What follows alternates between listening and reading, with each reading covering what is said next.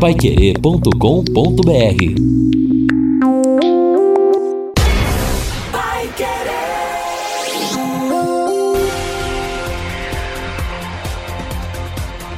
No ar. Pai Querer Rádio Opinião. Mais uma realização do jornalismo Pai Querer.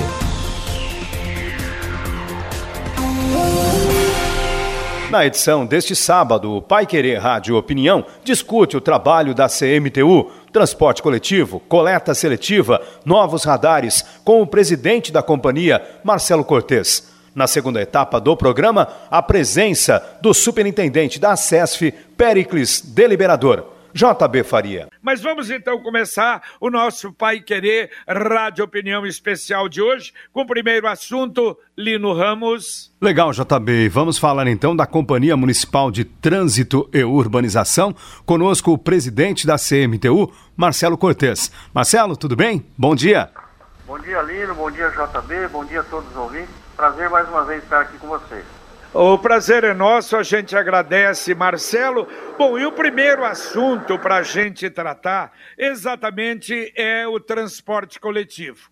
Um, evidentemente que nós sabemos, uh, houve há pouco tempo uma licitação, duas empresas ganharam, mas de repente veio a pandemia e com a pandemia uma mudança quase que generalizada em muitas empresas. Já tivemos duas vezes problema de paralisação de funcionários por falta de pagamento de salários. A análise do momento atual, presidente, do transporte coletivo. Bom, Jota, é, primeiro a gente fazer uma análise que todos, vários setores do empresariado têm passado dificuldades transporte coletivo não tem sido diferente, né? É, nós, nós temos algumas situações que são, que são momentâneas e outras que o próprio sistema também está passando a sua dificuldade. Eu digo momentâneo que, por exemplo, nós estamos sem aulas e, e nós sabemos que a nossa rede, tanto municipal, estadual e as nossas universidades, muitos, muitos alunos utilizam o transporte coletivo. Isso também faz com que é, é, o número de passageiros transportados dia a dia é, caiu muito. Então, hoje nós não podemos dizer que essa é a nossa realidade. Essa é um, é, é um pouco é, é, distorcida ainda a realidade. Não chegou naquele patamar que, que vai chegar também com a pandemia. Mas a pandemia também, ela nos traz algumas reflexões e também algumas necessidades da gente fazer readequações no, no, no nosso trabalho, é, administrar o problema e a crise é, é o grande, é, é, é a grande preocupação de todo empresariado. E o município não tem sido diferente, também tem passado uma crise, também tem tido problemas de, de, de, arrecadação, enfim. É um problema que vai fazendo um efeito cascata em toda a nossa sociedade. O que nós temos feito, o Jota e Lima? Nós temos feito intervenções diárias no, no, no sistema, é, de forma que a gente possa racionalizar o sistema com o número de passageiros, é, é, de forma que a receita e a despesa ela tente se, se equivaler para que o serviço continue sendo prestado adequadamente à população. Logicamente que sempre aqui uma reclamação ou outra, um probleminha ou outro, e a gente está sempre no dia a dia intervindo e trazendo é, é, novidades para o sistema. É, também deixar bem claro, Jota, que, que o município está fazendo todos os esforços para que o município, para que o cidadão tenha esse serviço, serviço essencial, um serviço que, embora prestado por empresas privadas, ela também é, é, um serviço de extrema importância porque é um direito do cidadão ir e vir, ir trabalhar, é, é, enfim, fazer as sua, sua, suas coisas e, e, ter um transporte coletivo. É isso que nós estamos buscando, temos feito e logicamente que atentos a toda essa crise que nós estamos passando e por conta disso é, é, tentando minimizar os problemas, assim como em outros setores a gente tem enfrentado isso aí e tem tentado, é, junto com as empresas, a gente poder chegar a um denominador para que a gente consiga que as empresas também tenham condições de prestar um serviço adequado e também é, é, se mantenham é, com seus custos em dia.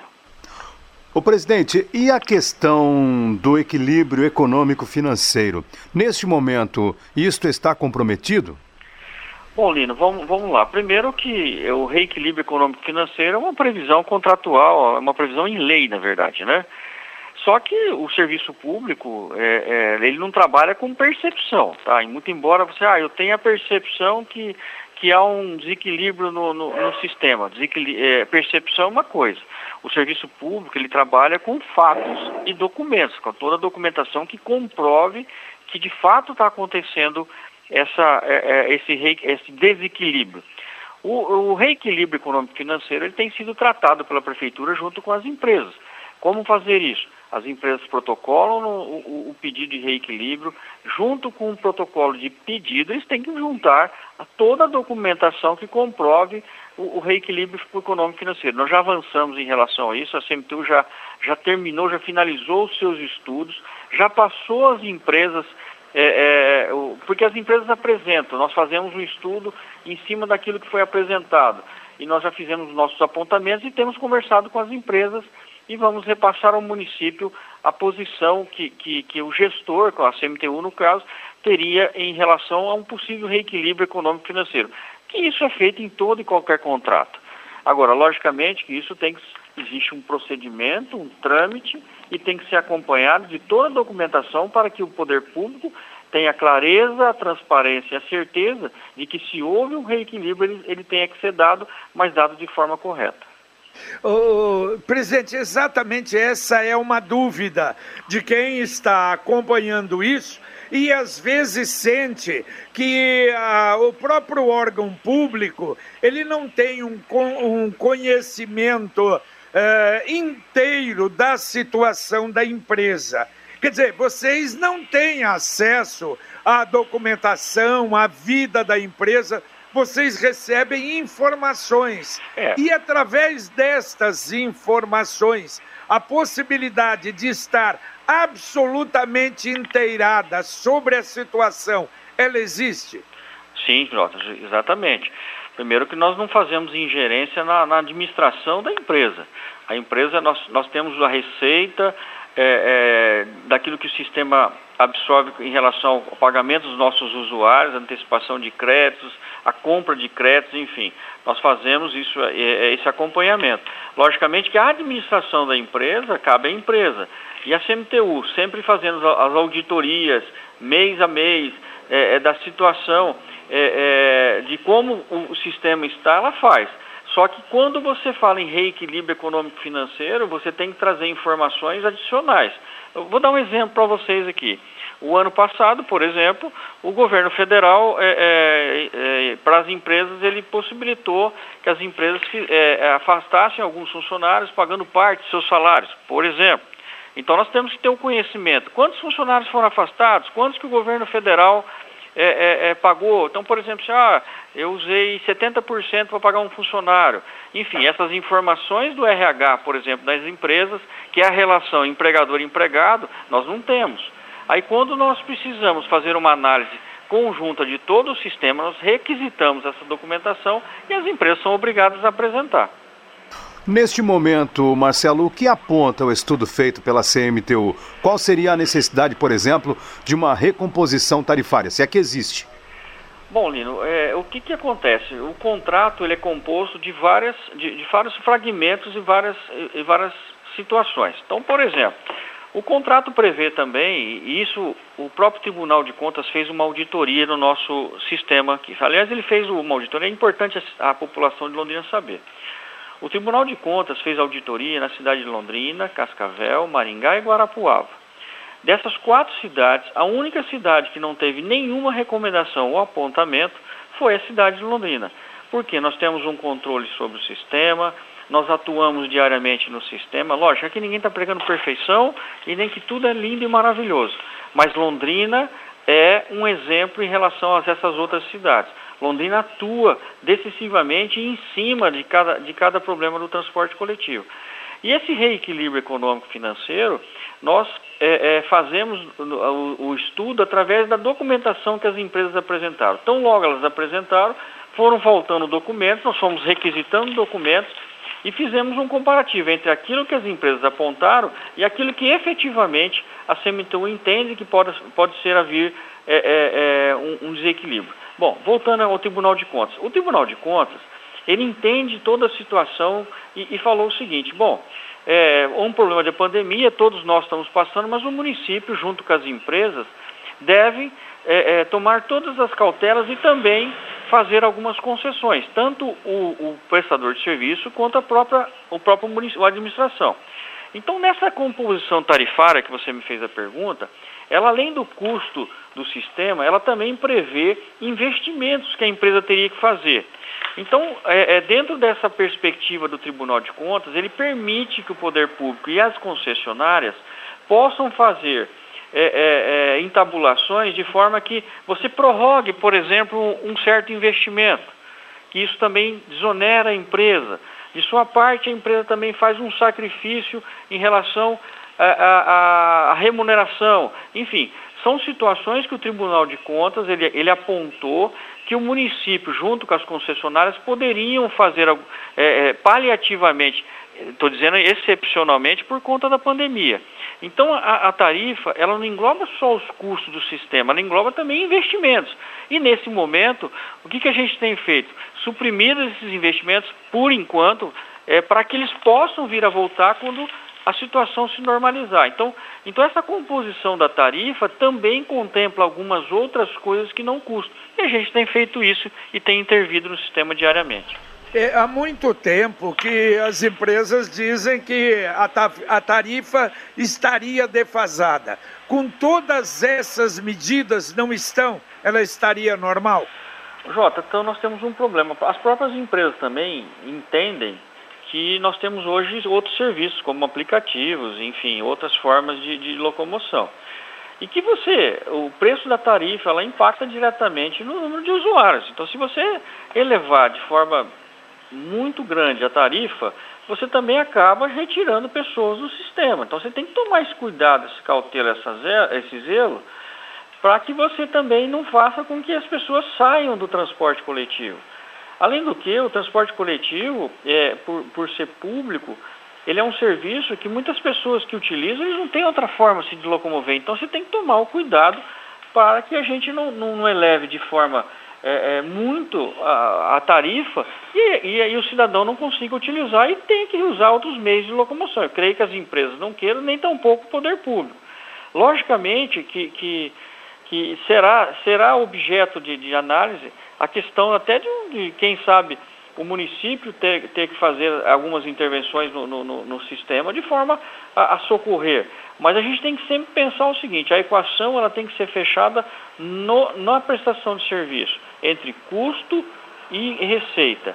Logicamente que não conseguindo se fechar e que os serviços não sejam é, é, conseguidos ser feito de forma agradável, ou, é, melhor dizendo, de forma é, minimamente que as, que as pessoas possam utilizar, o, o poder público vai ter que, que intervir. Mas nesse momento, o Jota, eu, eu, eu entendo que o aumento de tarifa ele, ele não, não seria, não é que não seja necessário, mas ele não seria adequado, até porque a nossa população, a nossa economia está sofrendo um momento difícil. E você aumentar a tarifa, talvez você dificulte mais ainda as pessoas utilizarem. Então nós temos que fazer o que? Esgotar todas as formas de outras discussões, de outras intervenções, para que daí sim a gente chegue, é, é, quem sabe, mexer na tarifa. Logicamente que a gente fala de uma situação, é, é desculpa aqui falar, fazer uma comparação, mas por exemplo, Curitiba. Curitiba a tarifa é 5,20, só que o cidadão paga 4,50, porque 0,70 é, é, é, é, é bancado e subsidiado parte pelo governo estadual. Ou seja, lá nós temos um subsídio do governo estadual e um pouco do governo municipal. As outras regi regiões metropolitanas, tais como Londrina, Maringá, Cascavel, Ponta Grossa, eu digo as maiores, nós não temos essa ajuda do governo do Estado, que também era uma, é uma bandeira a se levantar. O, o Estado também poder contribuir com, essa, com, com, essa, com esse subsídio. E o município também fazendo a sua, a sua parcela de sacrifício. Então, é, é, são situações todas que nós estamos encaminhando em conjunto com as empresas, deixar bem claro isso também. É, é essa posição que tomamos agora em relação à paralisação, é, a própria Justiça reconheceu. É, não é papel do, do poder público pagar os salários. Isso é, é obrigação das empresas e o prefeito e a CMTU se colocou na posição de que nós fazemos todos os esforços, continuaremos fazendo os esforços, mas que cabia à empresa cumprir com a sua obrigação, para mim, ó, tem uma obrigação primária que é pagar os seus funcionários. Então, é, é, deixar bem claro que toda essa discussão está sendo feita, continua sendo feita e vai continuar para que a gente possa dar uma solução definitiva.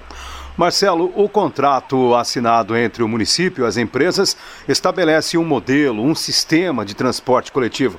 Em razão destas mudanças que vêm acontecendo na própria mobilidade urbana, é uma realidade que cada vez aumenta o volume de veículos e aplicativos, por exemplo. É possível e vocês estudam é, alternativas neste modelo, ou seja, alguma mudança é, prática até no próprio sistema? Sim. Bom, é, primeiro assim, o estudo está sendo feito, Lino, primeiro em relação ao modelo que nós temos. O que fazer com o modelo que nós temos para que ele se readeque à realidade? Número de passageiros e receita. Isso é um fato. Outra, outra situação que nós estamos discutindo com as empresas também é o avanço em relação à forma de, de prestação de serviço. Logicamente, como há um contrato vigente, para que haja alterações é, é, substanciais até na forma da prestação tem que haver uma concordância das empresas em relação é, é, a, é, uma, uma, possível alteração. E isso tem que ser feito de forma que atenda o processo licitatório, que não fira a lei nem a legalidade e também possa se readequar. O que você está dizendo, nós estamos pensando sim. Até porque nós temos um plano de mobilidade que está, sendo finalizado, ele também vai apontar algumas situações que nós poderemos implantar no transporte coletivo e a gente tem feito é, é, esse acompanhamento para que a gente possa depois, tão logo ter esse, esse, esse resultado final, a gente possa fazer sua a sua aplicabilidade no transporte coletivo. Na nova licitação, presidente, havia não é, uma série de, de, de possibilidades, ou pelo menos uma série de, de requisitos para melhorar o transporte coletivo. Que você já falou que muita coisa foi retirada em razão da pandemia. Uh, teria sim elencando o que de principal poderia já ter sido feito e que em razão da pandemia não foi feito? Bom, Jota, é, na verdade nós retiramos, só suspendemos o, o, o período para a implantação. Mas, por claro. exemplo, o, o, ITS seria fundamental para a cidade.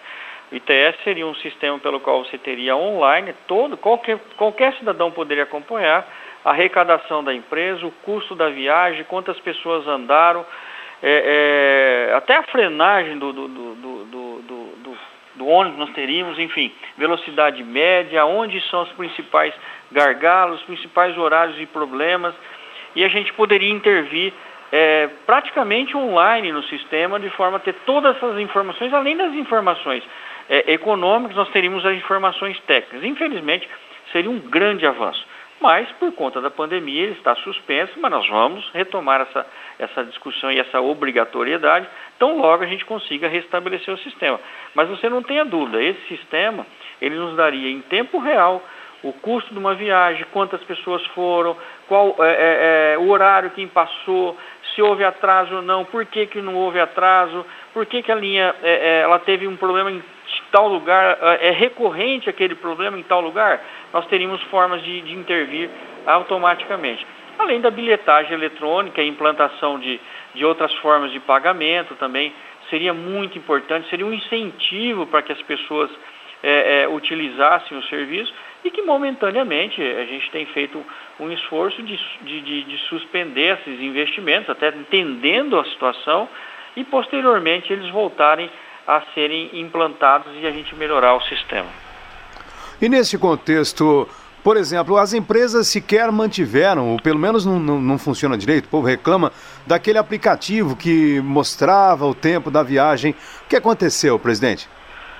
Bom, Lino, é, na verdade nós tínhamos serviços de que, que avançavam, né? O aplicativo ainda, ainda se mantém. O que, o que nós. É, alguns investimentos foram retirados, tais como, por exemplo, o Wi-Fi, que era disponibilizado é, é, em todas as linhas.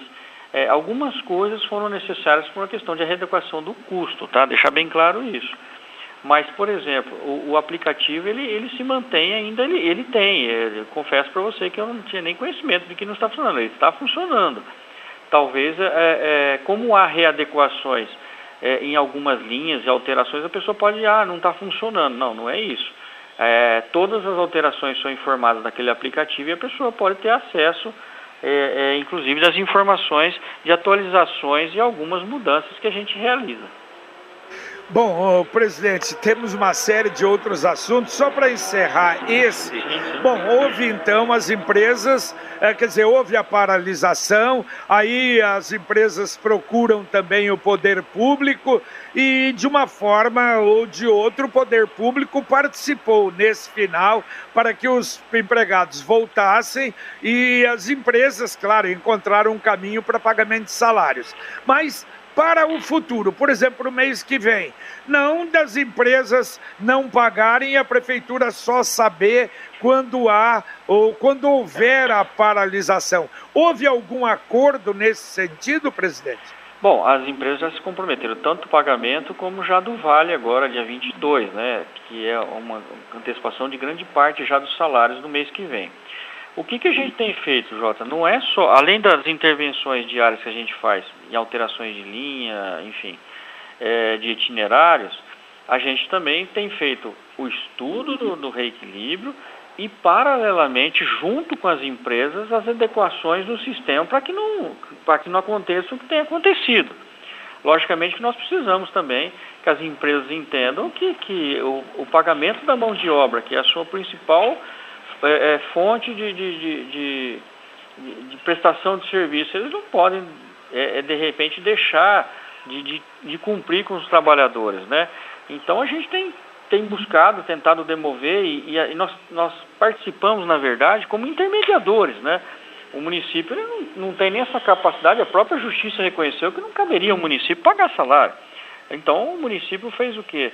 Tão logo as empresas sinalizaram a possibilidade de um acordo, é, é, nós, nós intermediamos junto ao sindicato para que houvesse a, a, a, o retorno das atividades. Até porque o, cada dia parado é uma receita menos, é uma dificuldade tanto para o sistema quanto também para as empresas que para pagarem os próprios funcionários. E todos entenderam.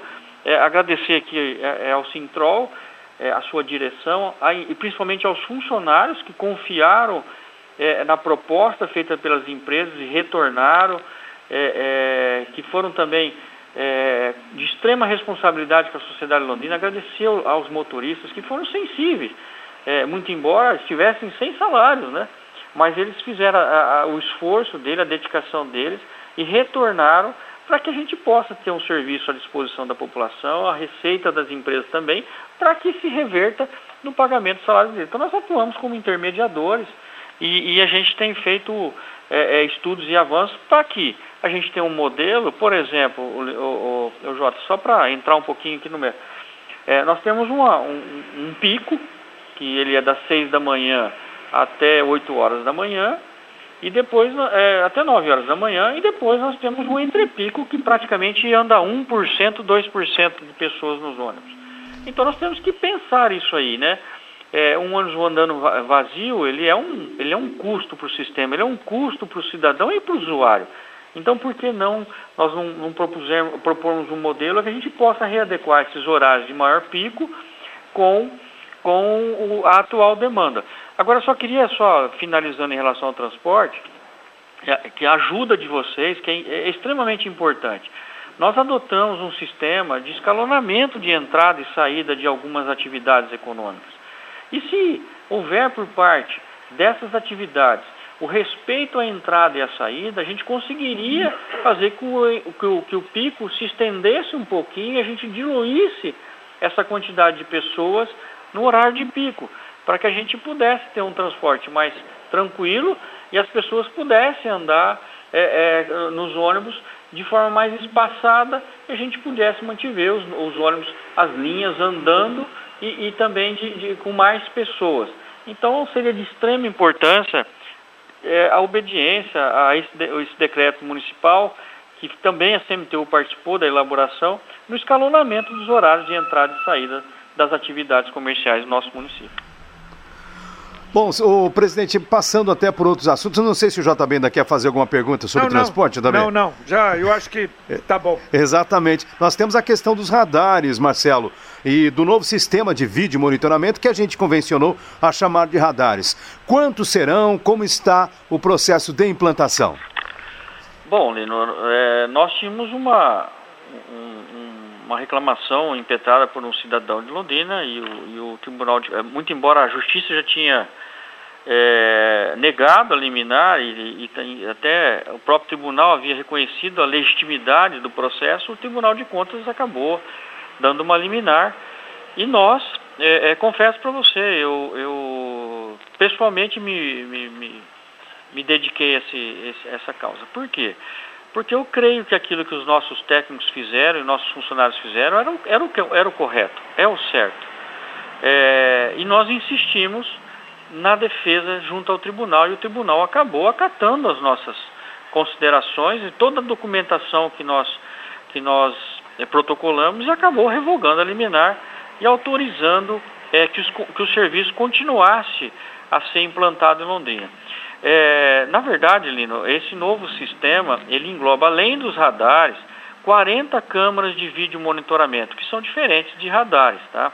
Essas câmaras serão colocadas em locais estratégicos e, e, e também é, nos ajudarão na mobilidade urbana, no controle de tráfego e podendo até mesmo ser utilizado pelas forças de segurança em, em casos em que haja necessidade de compartilhamento de imagem. Então é um grande avanço que Londrina tem. Então não é só radares, é, são 40 câmaras de vídeo monitoramento e uma central 24 horas onde a gente vai poder estar monitorando todos esses locais é, é, é que a gente que a gente vai estar é, com, a, com esses equipamentos.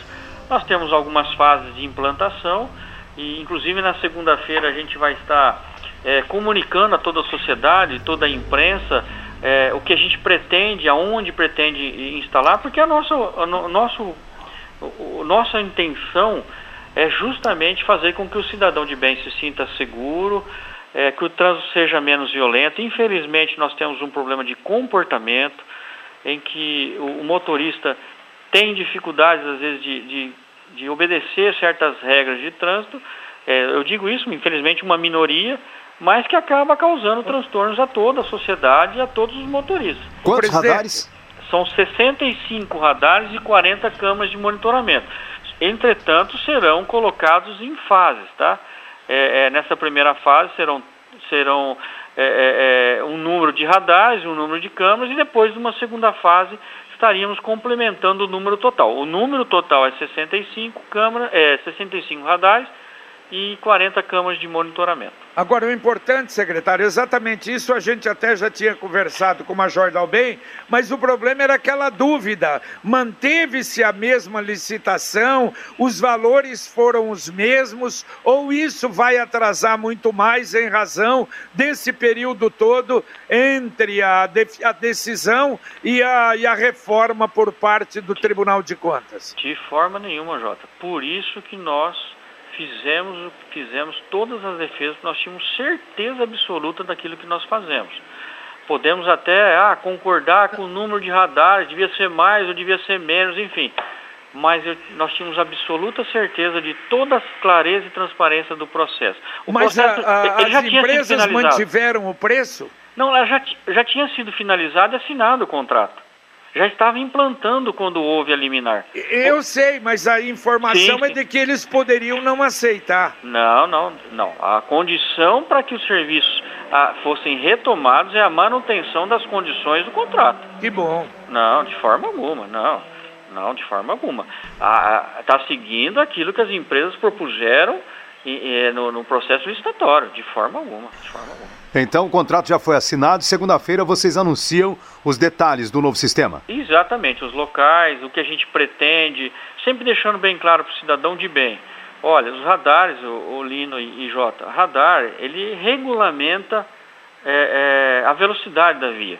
Infelizmente, a, a nossa educação ou as placas deveriam ser suficientes para que a gente não precisasse de um equipamento. Mas nós, infelizmente, nós percebemos que há, por parte de, de alguns, o descumprimento da regra. Então o radar ele vai estar ali, antecedido de, de toda a sinalização de que ali é um radar. Nós faremos antes da, da, do início da, da, dele começar a funcionar, nós faremos diariamente, nós faremos é, é, intervenções naquele local para que o cidadão tenha pleno conhecimento daquele local existem radares, O Maio Amarelo, durante todo o mês de maio, nós estaremos fazendo nesses locais é, atividades com os nossos agentes para que as pessoas tenham pleno conhecimento onde vai estar o radar.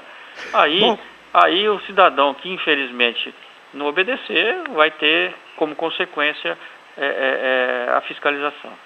Uh, presidente, ainda há intenção de aquisição de novos semáforos mais modernos? Bom, Jota, nós fizemos um. É, até algumas pessoas postaram nas redes sociais aí, nós fizemos um, um, um, convênio, e gratuitamente, deixar bem claro isso, com o governo federal, a implantação de alguns semáforos inteligentes. Eles, é, nós propusemos ali na, na, na Avenida Sergipe, na rua Sergipe, que é um local de grande tráfego, inclusive de pessoas, né? Onde esses semáforos eles conseguem identificar todo o fluxo de pessoas e, e, e consegue fazer com que o semáforo atue de acordo com a necessidade de, de mobilidade naquele local. E, logicamente, que a gente quer levar a outros locais é, essa tecnologia. Então, nós estamos é, é, em fase de testes, não é vídeo monitoramento, deixar bem claro, alguns já colocaram, ah, é mais radar.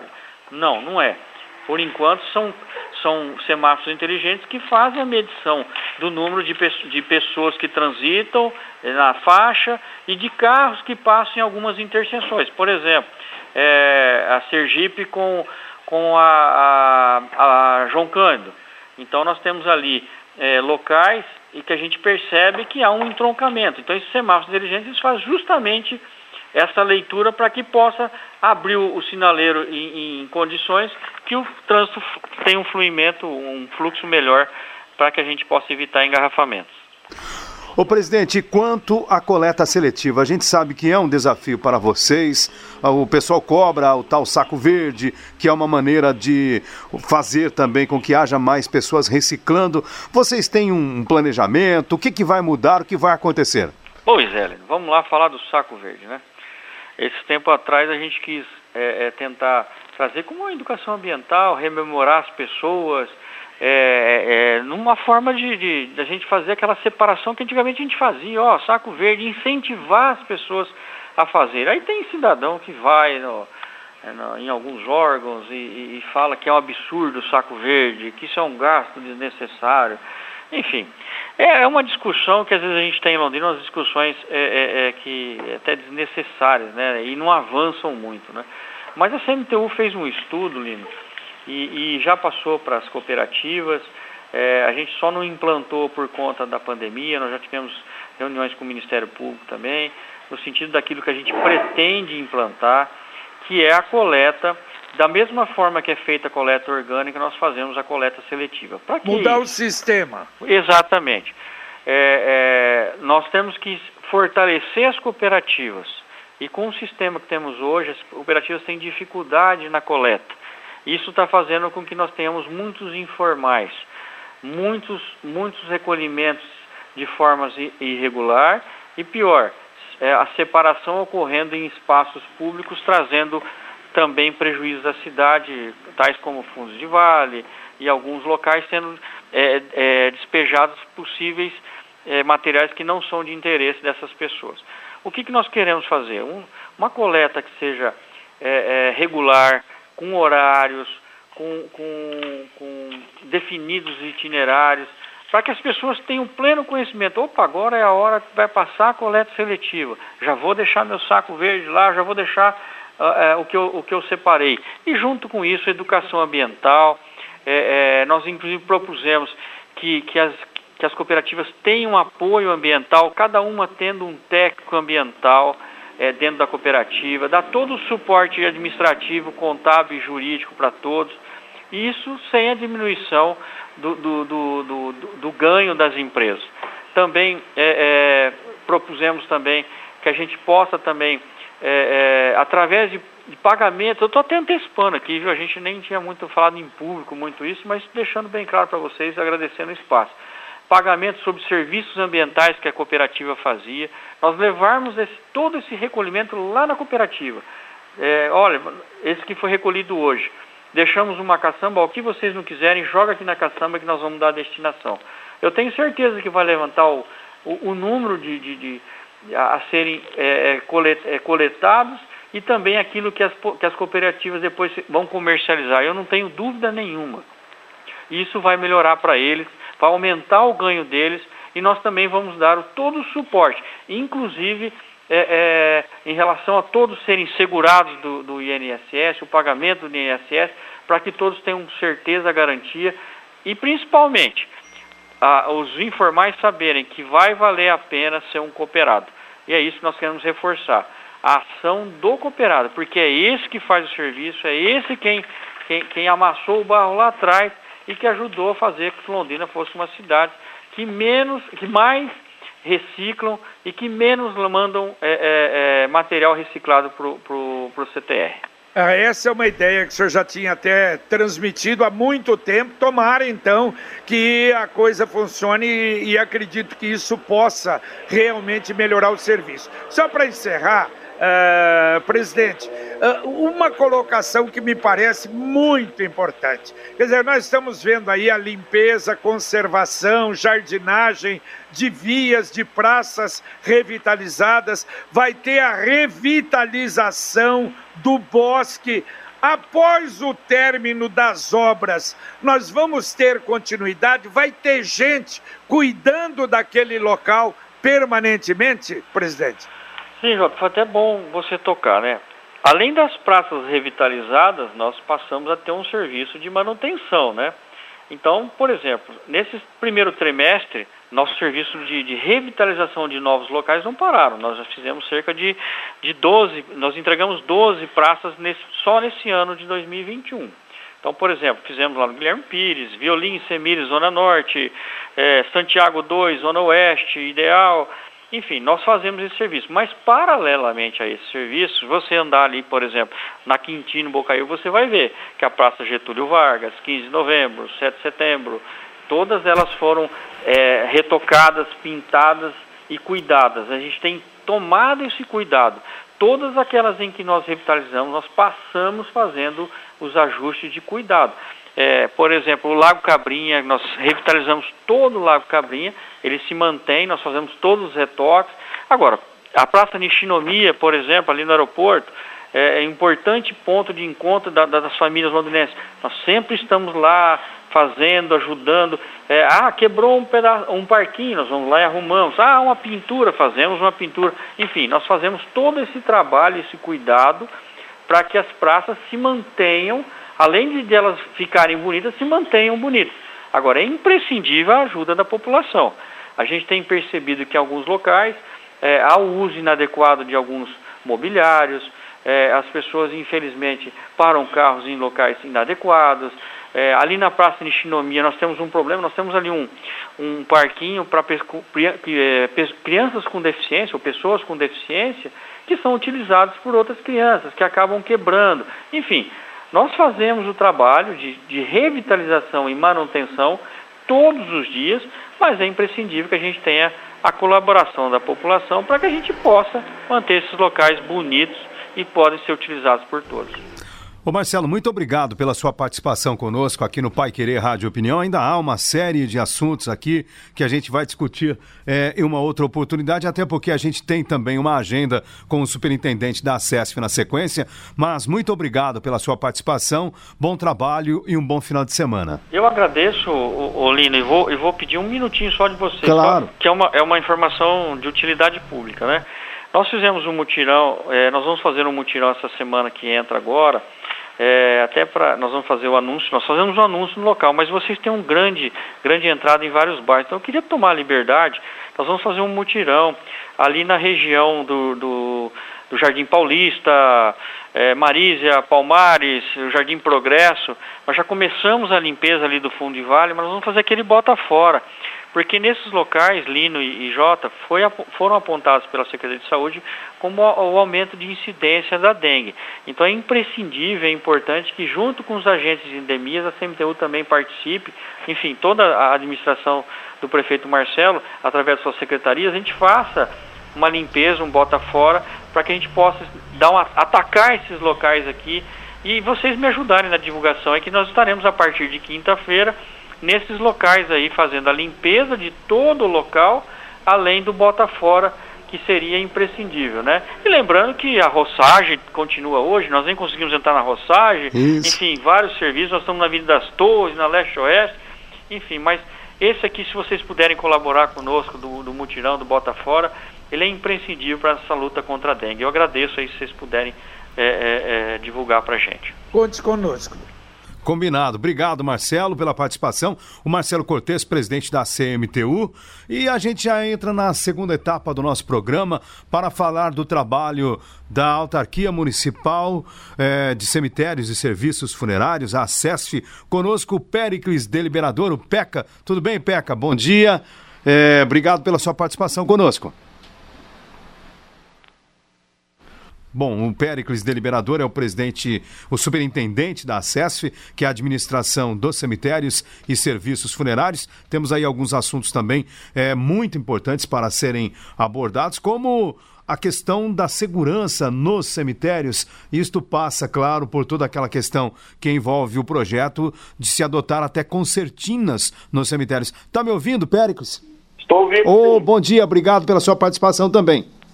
Eu que agradeço. Bom dia, Lino. Bom dia, ouvinte da Pai Querer. Tá certo, Péricles. Bom, a, a, primeira colocação é exatamente essa que o Lino falou na abertura aí, sobre os cemitérios e essa ideia da colocação de concertinas na, nos muros de alguns cemitérios. Isso está definido? Como é que está esse, esse estudo, Péricles? Bom dia, JB. Bom dia a todos os ouvintes.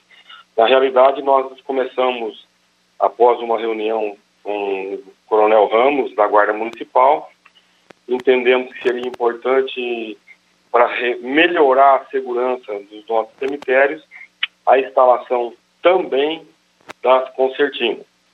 É, que não, será só as não serão só as concertinas que irão é, amenizar o problema dos furtos que estão ocorrendo em todos os cemitérios de Londrina nós tentaremos, no máximo possível, diminuir no que for possível. Então, além das concertinas, nós estamos também com um projeto de instalação de alarmes em conjunto com a guarda e algumas câmeras de segurança, se for preciso também, para poder fortalecer o máximo possível a segurança dos nossos, do, de, dos nossos cemitérios em Londrina. As concertinas já foi, a, a partir agora, acho que na semana que vem, será encaminhado para licitações para licitação de três cemitérios por hora, que é o São Pedro, o Saudade e o São Paulo. Que os três cemitérios que já existem, os muros é, aumentados no tamanho necessário para serem instaladas as concertinas, que com certeza ajudará muito e diminuirá, é, eu creio, é, a, a, esse vandalismo que a gente vê nos cemitérios da nossa cidade. Então, nós estamos a, a, saímos os valores que apresentou a licitação, é em torno de 160 mil reais, para concertina nos três cemitérios. São Pedro, Saudade e no São Paulo. Ô Péricles, a questão dos alarmes, claro que é muito importante, mas aí nós temos um amplo espaço. O cemitério Jardim da Saudade, por exemplo, é, né, ele é imenso. Vocês têm alguns pontos estratégicos para colocar esses alarmes? Como é que vai funcionar? Nós estamos fazendo um estudo é, nesse sentido junto com a, com a Guarda Municipal e a empresa de, tecnológica da cidade aqui em Londrina, que pertence ao município, que era a antiga Call Center. Hoje ela está uma, uma, é uma nova é, é, rede de, para melhoria nesses assuntos, que está entrando, trabalhando junto conosco para ver os pontos melhores que vão ser feitos.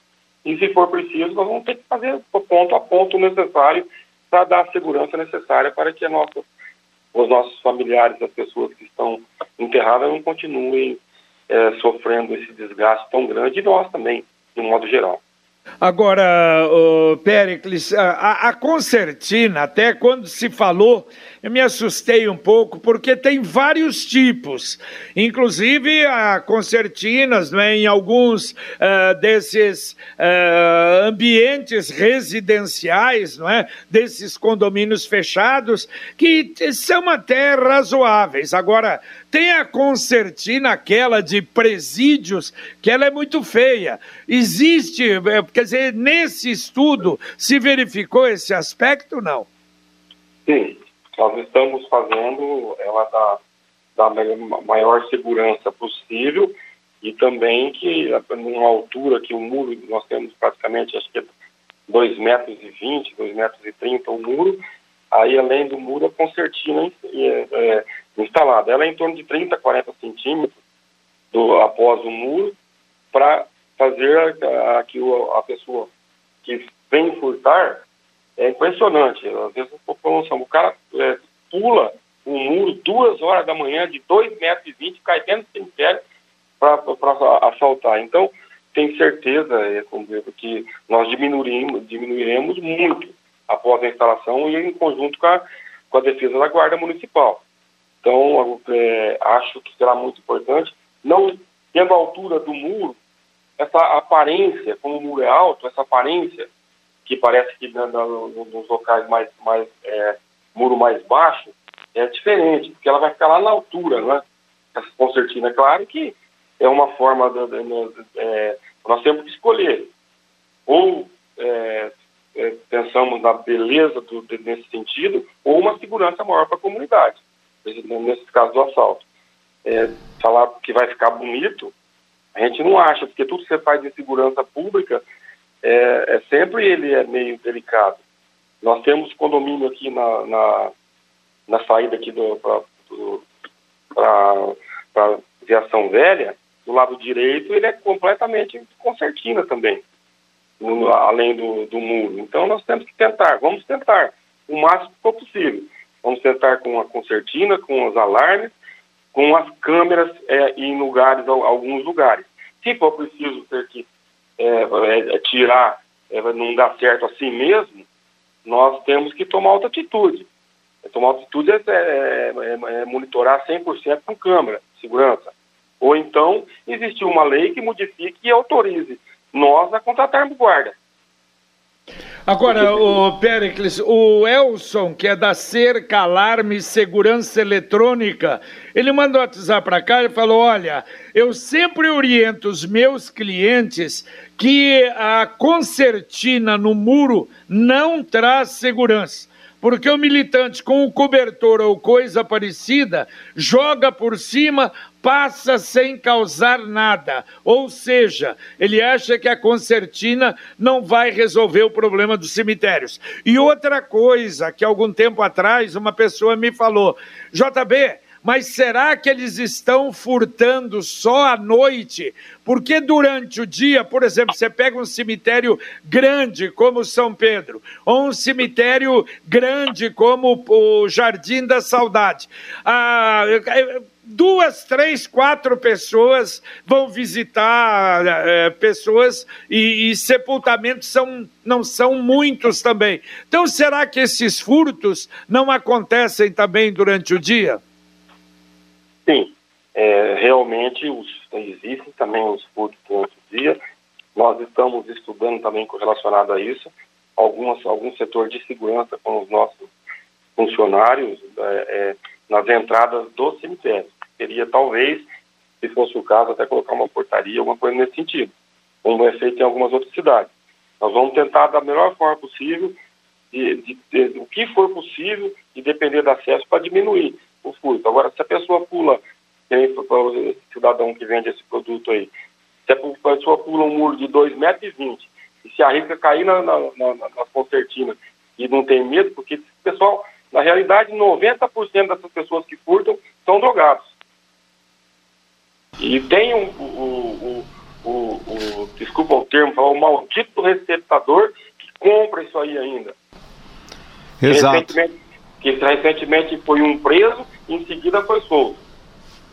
Então, a, a população tem que ter noção da foi um, um trabalho longo, prendeu o cidadão que estava furtando, prendeu o cara que estava que estava receptando o produto e em seguida foram soltos, estão, estão todos soltos. Então, nós temos que ter uma, uma, uma estratégia é, até junto à Guarda Municipal, a Polícia Militar e a, e a Polícia Civil, na, na, na, na quando prender esses cidadãos, tem, já tem que estar com uma, uma dificuldade muito grande para ter solto, porque é sempre tem uma pessoa que compra. E essa pessoa que compra esse produto, ele tem que ser modificado. Nós, nós já brigamos várias vezes. A pena do, do, do, do receptador tem que aumentar igual do, do de quem está furtando, quem está roubando. Exato. O Peca, e esse trabalho envolve também a modernização da iluminação desses locais? O que tá, está no planejamento? Sim, nós já estamos aqui no, no, no, no São Pedro, ele, ele, já está com todas as iluminações de LED. Nós também já temos no São Paulo toda iluminação de LED e no Anchieta, todo iluminado com LED. E o João 23 também e é, à noite ele já é, é, é, bem claro. Só que nesses casos das madrugadas dos furtos, talvez essa claridade é até bom para eles, né? Para as pessoas que vêm a furtar. Então é, a gente fica numa, situação difícil, porque você clareia lá dentro para as pessoas saber é, facilitar até o furto. Olha que situação que a gente está vivendo.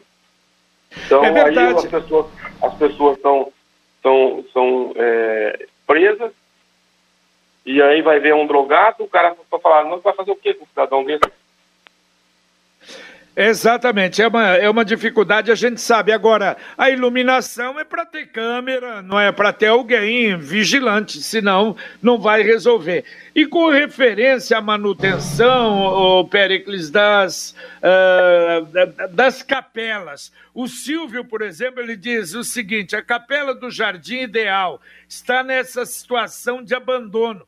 Inclusive a foto que ele mandou aqui, ele diz faz três meses. Hoje está pior. Parece que até a fiação roubaram. Não tem. Eh, bom, e elas são só usadas raramente, quer dizer, é um problema sério também de depredação. É, exatamente. Nós temos é, 16, 17 capelas é, fora aqui na nossa, na nossa sede, e o Saudade.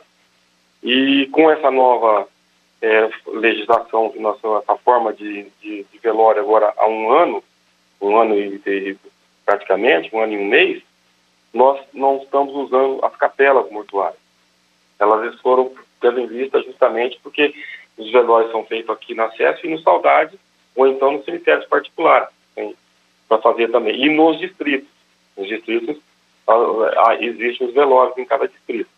Então, realmente, eu já tive fazendo uma vistoria nas capelas para a gente ver qual o próximo passo a tomar nessa questão. Existe alguns algum setor, algumas pessoas, inclusive lá do, do onde está essa capela no Anchieta, que o senhor acabou de falar, é, a comunidade está querendo até é, ajudar a cuidar, porque fica mais fácil para eles ficando perto lá.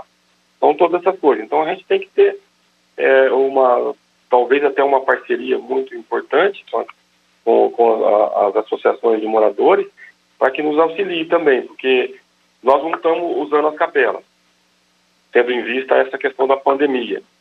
O, o furto acontece aqui, dentro do cemitério, nós estamos aqui dentro, a Guarda Municipal faz ronda constante, a Polícia Militar também. Então, nós temos que é, pensar o que, que nós vamos fazer com essas capelas. Agora mesmo nós estamos iniciando a construção de uma capela lá no, no, no na Zona Sul, no, no Pavilhão.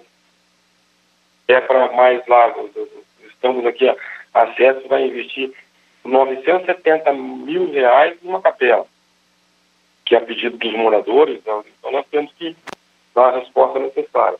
Então, mais uma capela, nós temos que ter equipamento suficiente e pessoas suficientes para poder atender. As pessoas, a maior parte das pessoas não sabem a, a, a, nós temos 110 funcionários concursados na, na, aqui na SES. E não existe outro cargo que não seja. É, são todos concursados. O único cargo que é nomeado é do superintendente. Os demais são todos concursados da prefeitura.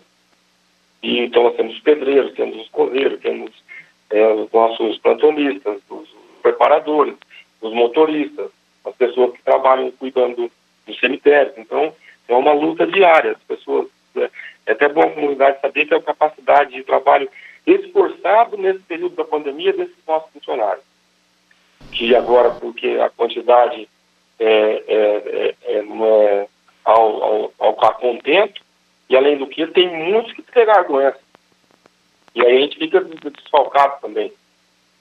Então, é, nós estamos aqui numa luta diária para dar o melhor atendimento possível para a comunidade de Londrina. Que aqui é o momento mais triste que a família vem é aquilo, quando vem aqui na, na, na procurar para fazer o enterro.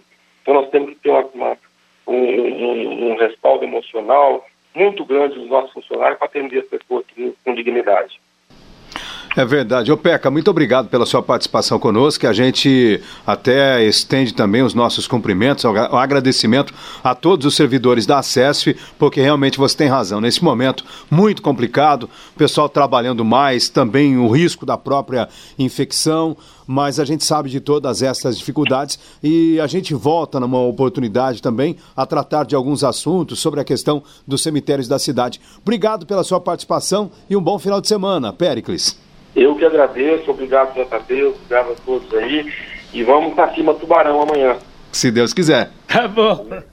Olha, o Bassi, ele diz, eu pago 160 de PT túmulo, estou gastando 760 para repor placas de dois túmulos e se não aproveitassem as fotos, gastaria ainda mais 400 reais. E está repondo em porcelana. Aliás, eu coloquei o da Dirce coloquei de alumínio, exatamente para evitar. É terrível isso, né? Infelizmente, é terrível. O Ademir Zago diz, a Capela do Anchieta foi feita pela comunidade. E realmente a comunidade, nesse caso, é, tem que ajudar. Agora, o pior é, como ele falou ali, nessas capelas, e a gente esquecia disso, em razão do problema da pandemia, não estão sendo usadas. Quer dizer, não estão sendo usadas para velório, e aí então fica lá a depredação, lamentavelmente acontece. É, né? que situação, né, que a gente chegou. Horrível, né? Quando a gente pensa que estamos evoluindo, vem esse tipo de situação. Aí o indivíduo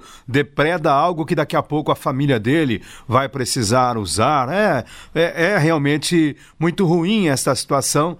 E é claro, a, a precisa realmente encontrar, e acho que é nobre esta iniciativa do Pericles de ir buscando estas alternativas, já que, em razão, olha que situação, em razão da Guarda Municipal e a legislação então não permite que haja a contratação de seguranças particulares. Exato. Agora eu não sei se né ampliar esse trabalho da guarda com câmeras, não é?